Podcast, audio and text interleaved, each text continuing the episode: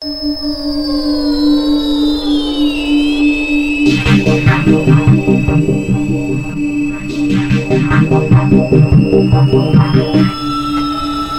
take your seats quickly, ladies and gentlemen.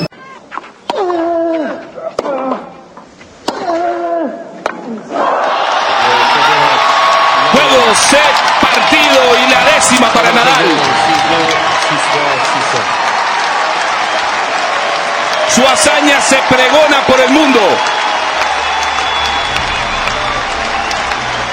Rafael Nadal gana por décima ocasión Roland Garros y su reino vuelve a ser indemne.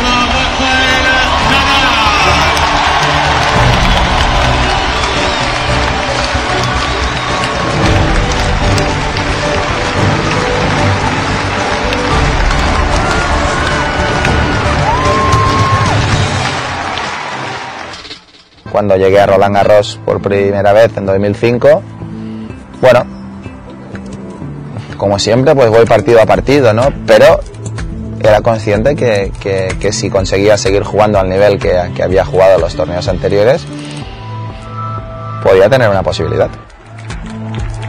En Roland Garros 2005, Rafa debutaba en París tras haberse perdido las anteriores dos ediciones por lesión.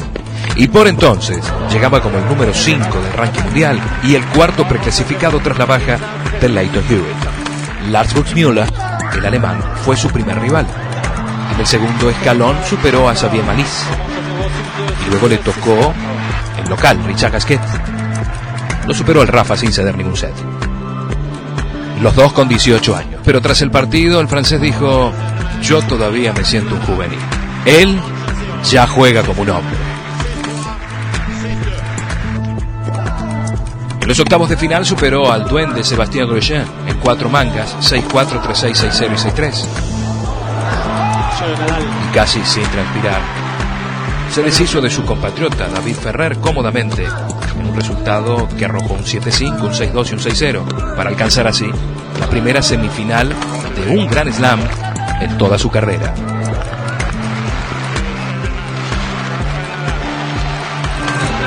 Era muy joven, la, la energía de sobra, tenía también un poco la inconsciencia de cuando uno es, es muy joven y evidentemente era capaz de conseguir llegar a pelotas importantes que eran muy difíciles y devolverlas siempre con, con fuerza y, y, con intensidad y juega con, creo que con una pasión eh, muy grande. Creo que semifinales fue muy buen partido y la final fue un partido complicado, muy difícil, pero físicamente me sentía increíble y tenísticamente estaba con mucha confianza porque había ganado todos los torneos anteriores y eso me daba tranquilidad y confianza. En semifinales le daba una clase de tenis a Roger Federer. Y en la gran final lo esperaba el cordobés Mariano Puerta. Que poco iba a poder hacer ante la furia española, aunque algunos movimientos quedaron para la foto y para la historia. Con 19 años recién cumplidos, Rafa Nadal escribía la primera de sus 10 páginas doradas en la ciudad luz.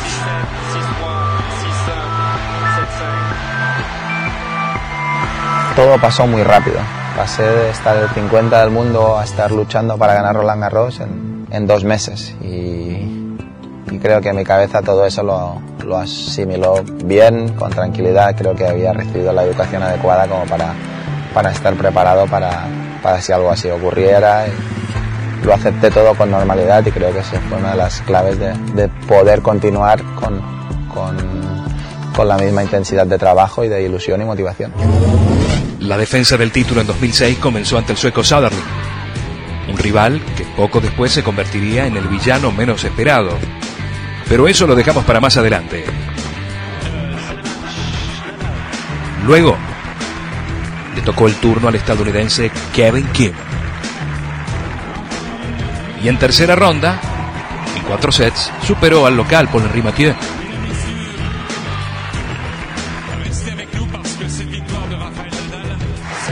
En el siguiente turno, se deshizo del australiano Leighton Hewitt. Por los cuartos de final aparecía él, un prematuro Novak Djokovic que a comienzo del tercer set debió abandonar el encuentro debido a sufrir una alergia, justamente al polvo de ladrillo. Los abandonos por entonces eran moneda corriente en la vida del serbio que todavía no había descubierto que era celíaco y que debía trabajar en su alimentación. En semifinales lo aguardaba Iván el Terrible y en set corridos le decía adiós a Ljubicic y hello a Roger. Es el mejor del mundo y uno de los mejores de toda la historia, seguro. Sé que puedo perder perfectamente, sé que puedo ganar perfectamente. Puedo ganar. El sueño de conquistar los cuatro Grand Slam de Federer no sería realidad, por lo menos por un buen tiempo, porque Rafael Nadal iba a demostrar de nuevo que en París es casi invencible. Este partido marcó la primera final de un Grand Slam entre Roger y Rafa. Nueve llevan hasta ahora. Y la de Roland Garros 2006 fue la primera de las seis victorias del español ante el suizo, si hablamos siempre de torneos grandes. Sobreponiéndose a un primer set adverso, el matador plantó bandera, ganando 1-6, 6-1, 6-4, 7-6. 20 años. Dos Roland Garros.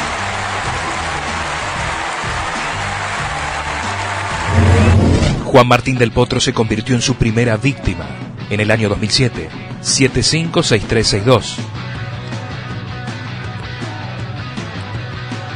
De esta manera el español mandaba al vestuario a la torre de Tandil. Sin ceder set alguno, arribó a los cuartos de final donde derrotó 6-4, 6-3, 6-0 a Charlie Moyá, demostrando que cualquier maestro, si tiene humildad, puede convertirse en aprendiz. Ya en semifinales, irrumpía Nole Djokovic y esta vez por lo menos iba a terminar su partido. 7-5, 6-4, 6-2 para el de Mallorca y alcanzar una vez más la final en París. Y claro que sí, Roger Federer lo esperaba en ese último partido. Por tercera vez en tres años iba a ser Rafa el que termina sonriendo último. El resultado 6-3, 4-6, 6-3 y 6-4. Rafael Nadal, tricampeón de Roland Garros. Felicitar a Roger y decirle que mala suerte, pero lo siento.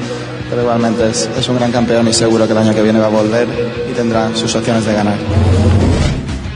De los 10 títulos que ha ganado en la Ciudad Luz, el del 2008 fue sin duda uno de los Roland Garros más espectaculares por la contundencia de sus victorias.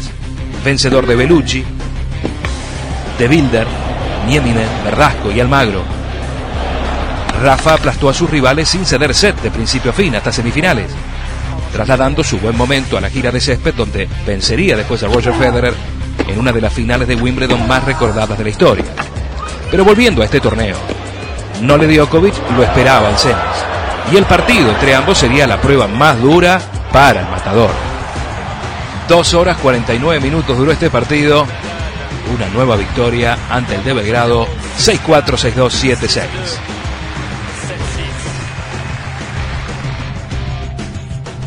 Rafa estaba en modo PlayStation y en la final le dio una verdadera paliza a Roger, cediendo apenas cuatro games. Fue tal la contundencia que terminó pidiéndole disculpas a su par suizo, a quien venció 6-1, 6-3, 6-0. Nadal tenía 22 años, pero ya cuatro trofeos de los mosqueteros en sus manos.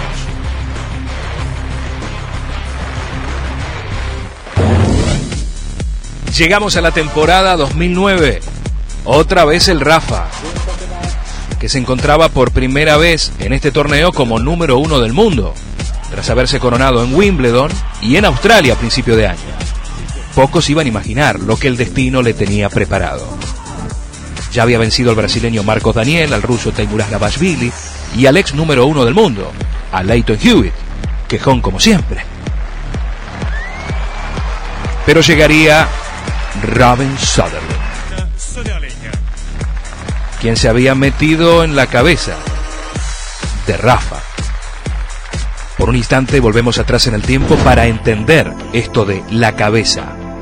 Los dos se habían enfrentado en el 2007 en un match a 5 set en la Catedral, donde el sueco se burló de los hábitos y de las mañas del español, que por cierto tiene varias. Y desde entonces las cosas quedaron no del todo bien. Yo, eh, sinceramente, no lo digo ahora, pero es un chico que se extraña. Se ha visto lo que, lo que ha hecho, ¿no? Eh, me caigo, ni viene a preguntarme, hace Reggie dentro, ni, ni dice nada, se toca el, culito. Es decir, no oyes a casi nadie hablar bien de, él. Y ese chico extraño, por los octavos de final en la edición del 2009, le hizo morder el polvo por primera vez al español, cortándole esa racha que tenía en su mochila de 31 partidos ganados consecutivamente en París. Y lo hizo, y además con absoluta y total contundencia.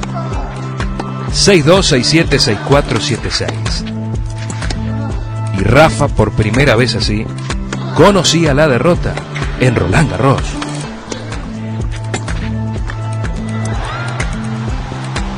En 2009 la derrota fue una derrota dura, pero sinceramente no, no,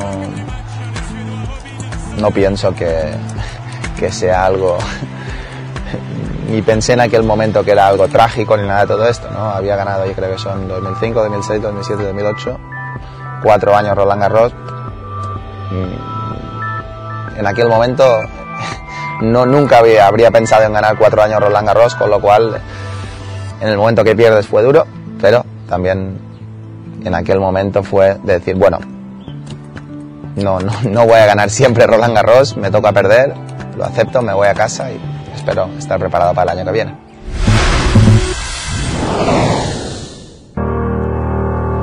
2009 fue un año, fue un año bastante complicado para mí, ¿no? Eh, algunos temas personales y también pues problemas en las rodillas durante prácticamente todo el año. Después cuando volví me rompí el abdominal en el, en el Open de Estados Unidos.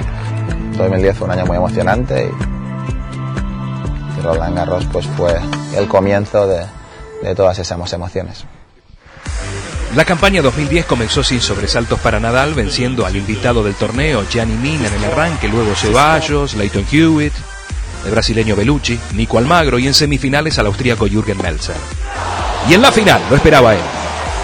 Otra vez Robin Soderling, el único que le había hecho conocer la derrota en París. Pero la historia iba a ser totalmente distinta. Sin ceder set, Rafa se iba a hacer de la victoria y del torneo. 6-4, 6-2, 6-4 para meterse en su bolsillo el quinto Roland Garros. John Isner lo hizo transpirar. Fue en el debut de la temporada 2011. Rafa se va a reponer de una desventaja de 2 sets a 1 para lograr su primera victoria en su primer partido a 5 sets en París.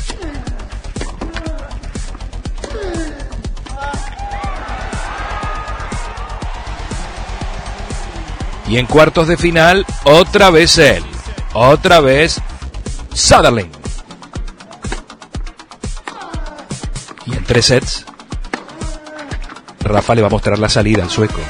En lo que fue el último partido de la carrera entre ambos tenistas. Otra vez la mira estaba puesta en la gran final, pero antes tenía que superar al escocés Andy Murray. Con un quiebre de ventaja en cada set, Rafael llegaba a su sexta final en siete años. Y el mundo del tenis era testigo de una nueva final entre los dos más grandes tenistas de todos los tiempos. Por cuarta vez en su carrera, Roger y Rafa se enfrentaron en la final de París y la historia se iba a repetir una vez más. El rey del polvo se iba a coronar otra vez y la Copa de los Mosqueteros, por sexta oportunidad, iba a parar a sus manos.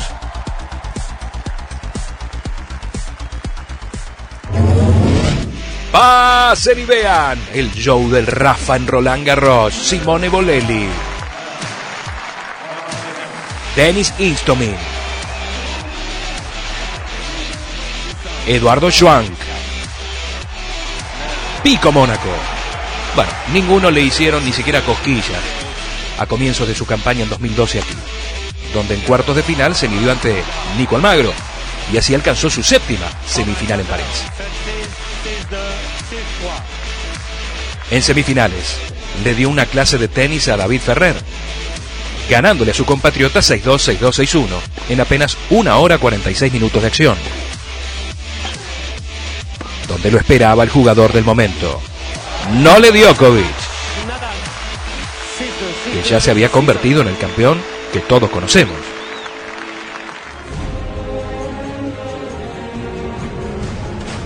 Llegaba a París, el choque más esperado por todos. Novak Djokovic y Rafael Nadal protagonistas de las anteriores cuatro finales de Grand Slam. Pero a diferencia de lo que pasó en Wimbledon, US Open y Australia, esta vez Nadal no se iba a quedar con las manos vacías.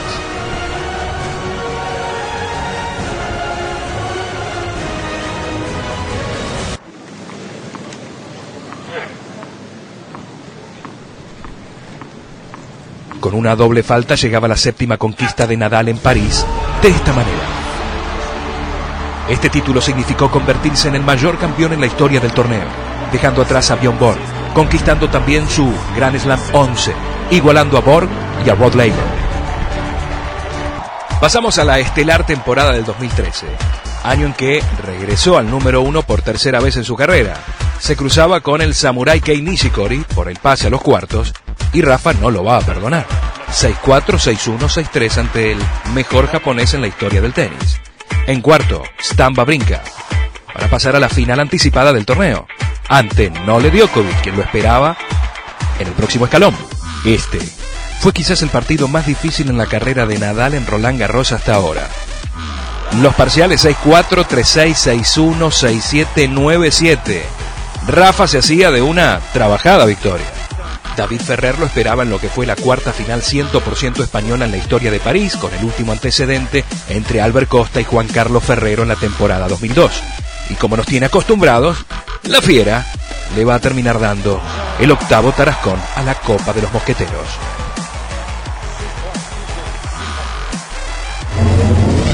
Rafael Nadal ya había hecho historia logrando ocho títulos de Grand Slam en un mismo torneo algo que ningún otro tenista había logrado en la era abierta. Tras dejar atrás a Ginepri, Dominic Thiem, a Leo Mayer, al serbio Dusan Lajovic, Nadal va a arribar a los cuartos de final de Roland Garros 2014 sin transpirar. En cuatro parciales le decía adiós a David Ferrer, finalista en el 2013. y en semifinales le dio una clase de tenis al británico Andy Murray. De menor a mayor, 6-3, 6-2, 6-1 y Rafa por novena vez en la gran final. El clima que se vivía en París era abrasador, no solo por la antesala del choque 42 entre Nole y Rafa. El calor que se vivió esa temporada habían hecho de ese torneo una dura prueba en sí misma. Físicamente fue muy, muy dura, no sé qué pasó, pero estaba muy cansado desde el final del primer set. Tanto creo que creo que Novak también estaba muy cansado. Creo que creo que fue un poco extraño porque el día fue con muy pesado, mucha humedad, mucho calor y durante todo el torneo había sido completamente distinto, ¿no? Días tapados, días sin, sin calor y en la final fue completamente un clima que no conocíamos durante todo el torneo, con lo cual creo que no estábamos acostumbrados. Con una doble falta, no le dio Djokovic se rendía. Y el mundo del tenis también lo hacía, una vez más, a los pies de Rafael Nadal. Título grande número 14, igualando a Pete Sampras, y novena corona en Roland Garros.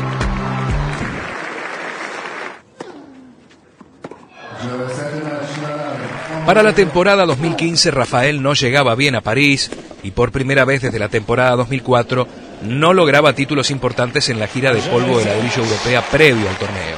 Con la chapa de campeón se metió en los cuartos de final. Pero necesitaría más que eso para seguir haciéndose paso en la historia grande de este deporte.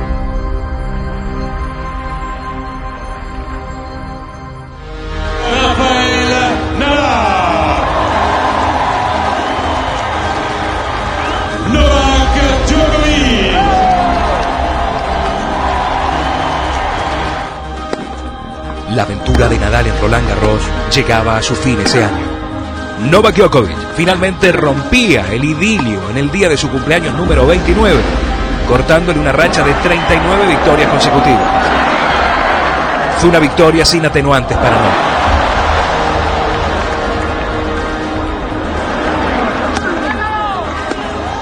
7-5. 6-3, 6-1. Y por segunda vez en su carrera, Rafael Nadal conocía el amargo sabor de la derrota en París.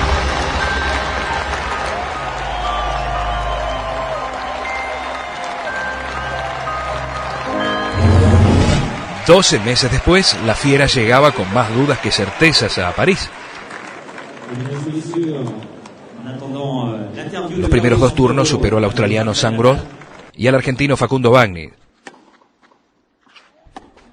Pero una lesión en su muñeca lo va a obligar a colgar la raqueta y así despedirse prematuramente de la edición del 2016.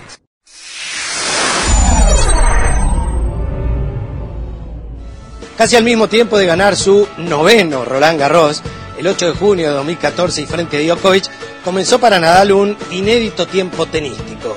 Algunas lesiones acompañaron un proceso mental al cabo del cual la confianza literalmente se le escapó. Su cabeza, durante años lo más fuerte de su tenis, ya no era la misma. Seguramente esta haya sido la razón más profunda por la que recién a finales de 2016 Rafa decidió contratar a Carlos Moyá, español, otro ex número uno del mundo, otro ex campeón de Roland Garros y casi más importante que todo eso, poco menos que un hermano mayor para Rafael. Con Carlos Moyá en el equipo, el español comenzó a reencontrarse de a poco con su mejor versión. Es más, hasta mejorada versión. Arribando a la final de Australia, donde el gran Roger le arrebató la corona para hacerse de su mayor número 18. Rafa estuvo cerca, con quiebra a favor en el quinto set, pero en esta ocasión acabó con las manos vacías. Un inspirado Federer lo volvería a vencer por octavos de final en Indian Wells y nuevamente en la definición de Miami. 6-3, 6-4 el resultado de este último, demostrando que tanto el suizo como el español estaban de vuelta como en los viejos tiempos. En la temporada de arcilla europea, Nadal volvió a ser Nadal, ganando su décimo título en Monte Carlo y en Barcelona, superando en las respectivas finales a Albert Ramos Viñola 6-1-6-3 y a Dominic Thiem 6-4-6-1.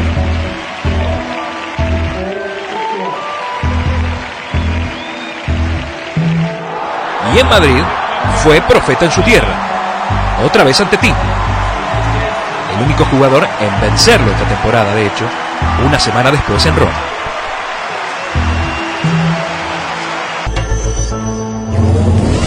De esta manera Rafael Nadal desembarcaba este año en París, buscando convertirse en el primer tenista masculino en la historia en ganar un mismo torneo de Grand Slam 10 veces. Y la fiera, vos sabés, no va a defraudar. Su primera víctima fue el local, Benoit Paire, 6-1, 6-4, 6-1. Una hora 51 minutos de acción, extendiendo su marca esta temporada a 18-1 sobre polvo de ladrillo. Por la segunda ronda se enfrentó al holandés Robin Hasse. Era la tercera vez que se veían las caras en su carrera, en lo que fue, a la postre, el partido que más games se dio en todo el torneo. 8. Rafa comenzó bien, haciéndose el primer set en menos de 28 minutos, para luego culminar el match por parciales 6-1, 6-4, 6-3.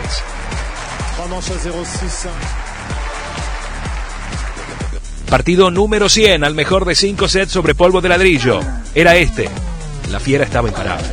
En la víspera de su cumpleaños número 31, no tuvo piedad ante Basibashvili, cediendo apenas un game en todo el encuentro.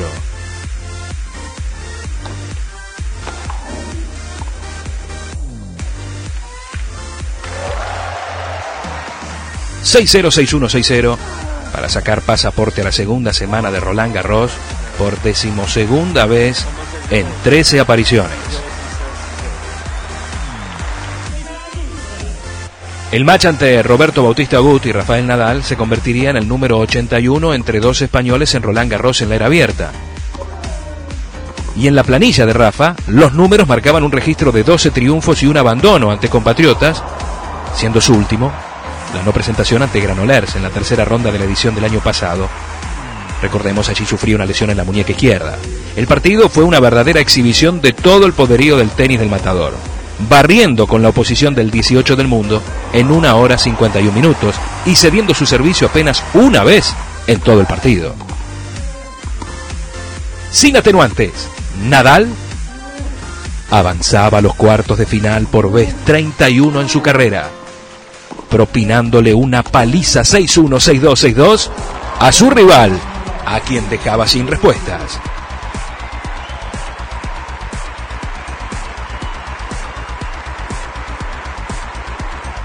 Por los cuartos de final, otro español se topaba en su camino, esta vez el ascendente Pablo Carreño Busta, que venía de lograr una muy buena victoria ante el canadiense Milos Raonic en la ronda anterior. Fue a raíz de ese partido que Carreño Busta terminó pagando caro el esfuerzo y tras apenas 51 minutos va a abandonar el partido por un desgarro abdominal cuando caía por parciales 6-2 y 2-0. Rafa Nadal, de esta manera, se metía en el top 4 de Roland Garros una vez más. Allí lo esperaba su gran rival de esta temporada, el austríaco Dominic Thiem. Y ustedes saben ahí, había cuentas pendientes que saldar.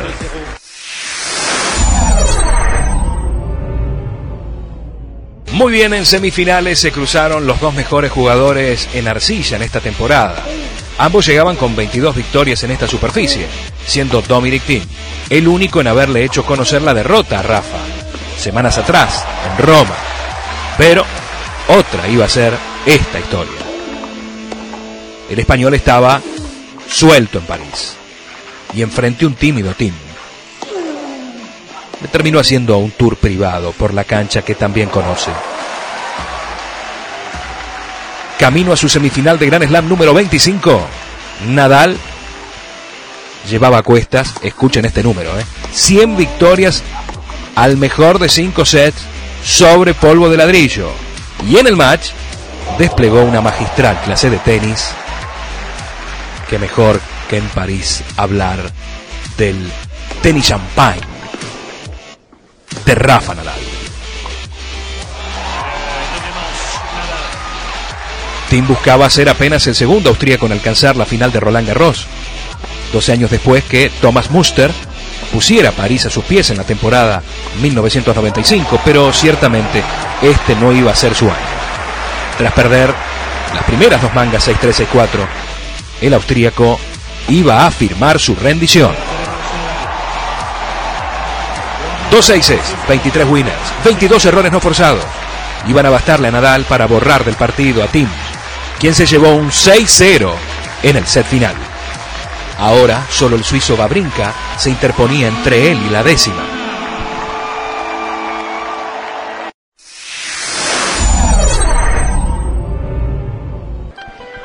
En la gran final, Stan de Man llegaba por la parte superior del cuadro tras superar a Andy Murray en 5 sets.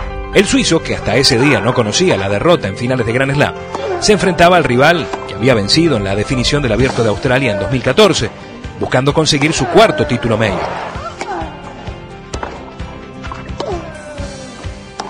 Tras lo hecho también en Roland Garros 2015 y en el Abierto de Estados Unidos el año pasado. Para Nadal, esta era la oportunidad perfecta para dejar atrás el sabor amargo de la derrota en el Abierto de Australia en esta temporada. Y tras sortear un breakpoint tercer juego del primer set, no volvió a mirar atrás nunca más. Dos quiebres y 43 minutos después, Rafa daba el primero de los tres pasos merecidos. Sí, sí, nada que hacer, Stan. No había caso es que Rafa estaba on fire y no quitó el pie del acelerador. Esta fue su quinta final de Roland Garros a la que arribó sin ceder sets, alcanzando el match decisivo con planilla perfecta en las ediciones del 2007, 2008, 2010 y 2012. y luego completando la hazaña en las ediciones del 2008 y 2010. Curiosamente, dos de las tres temporadas donde terminó el año como número uno del mundo. En el tercer parcial y con el partido controlado, no bajó la intensidad. 4 aces, 27 tiros ganadores, 12 errores no forzados. Para anular completamente a Babrinka, que nunca pudo entrar en partido.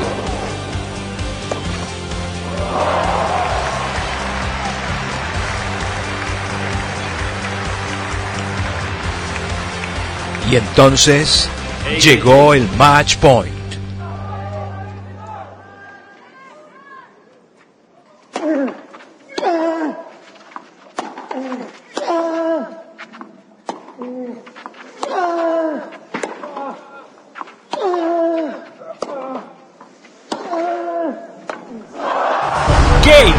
Set y partido para Rafa, que se reinventa una y otra vez, porque la historia de este campeón se repite hasta el hartazgo y nos enseña una valiosa lección. Los problemas siempre aparecerán en la vida, lo importante es saber encontrar la solución, porque siempre, absolutamente siempre, la hay. 31 años, menos pelo, más años encima, 15 grandes blancos. El chico 10, Rafael Nadal. logrando la décima.